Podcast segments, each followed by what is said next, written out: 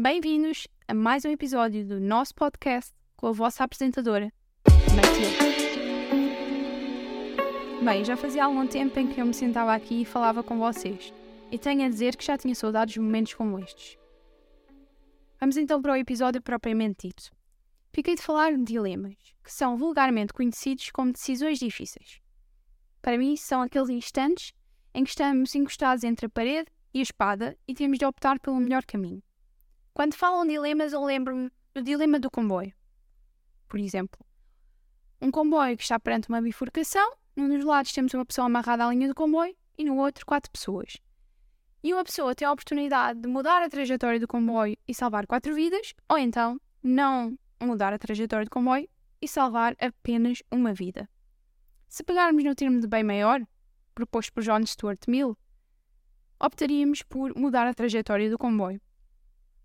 E penso que é assim que a maioria das pessoas tomam uma decisão, até porque nós tomamos bastantes decisões ao longo da nossa vida, umas mais difíceis do que outras.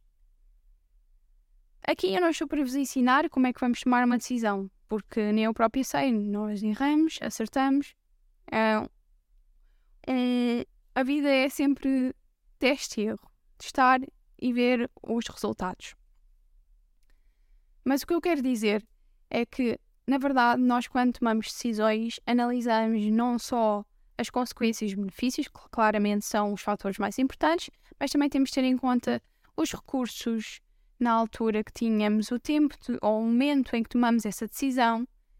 E é difícil, é de facto difícil. Por vezes optamos por pedir ajuda ou auxílio a outras pessoas, mas também não é fiável, porque as pessoas podem vir com as melhores das intenções e nós também, e depois executarmos a ação da pior forma possível e, cons e consequentemente temos consequências nefastas para nós, ou então até mesmo pessoas que vêm com intenções más, pessoas enganadoras e que nos empurram para a pior decisão que poderíamos tomar. Portanto, é de facto uma ciência difícil. Mas o que eu quero dizer, e acho que isto se vê com o título do episódio, é que não nos podemos, podemos martirizar com situações ou decisões tomadas no passado. Porque já está feito, não vale a pena chorar sobre o leite derramado.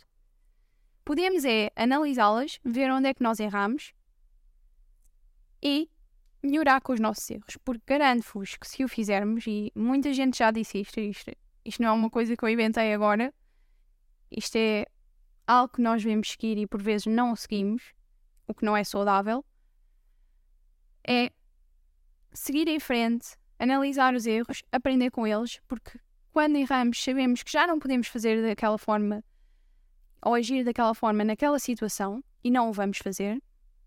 Costuma-se dizer que não se erra duas vezes. E portanto, é isso que temos de fazer, aprender com os erros.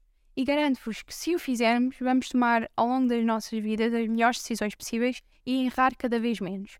Daí se dizer que as pessoas mais velhas são sempre mais sábias, não só porque têm mais experiência, mas porque já erraram mais vezes. E é esta a mensagem que eu queria passar neste episódio do podcast. Espero que tenha surtido efeito. E uma pequena divisão do próximo episódio, vamos falar sobre percursos de vida, porque é fascinante a quantidade de percursos de vida que há, pessoas que vivem no mesmo ambiente e que têm percursos completamente diferentes. E é nisso que eu considero a vida como sendo bela. Obrigada por ter assistido mais um episódio deste podcast. Vemo-nos aí.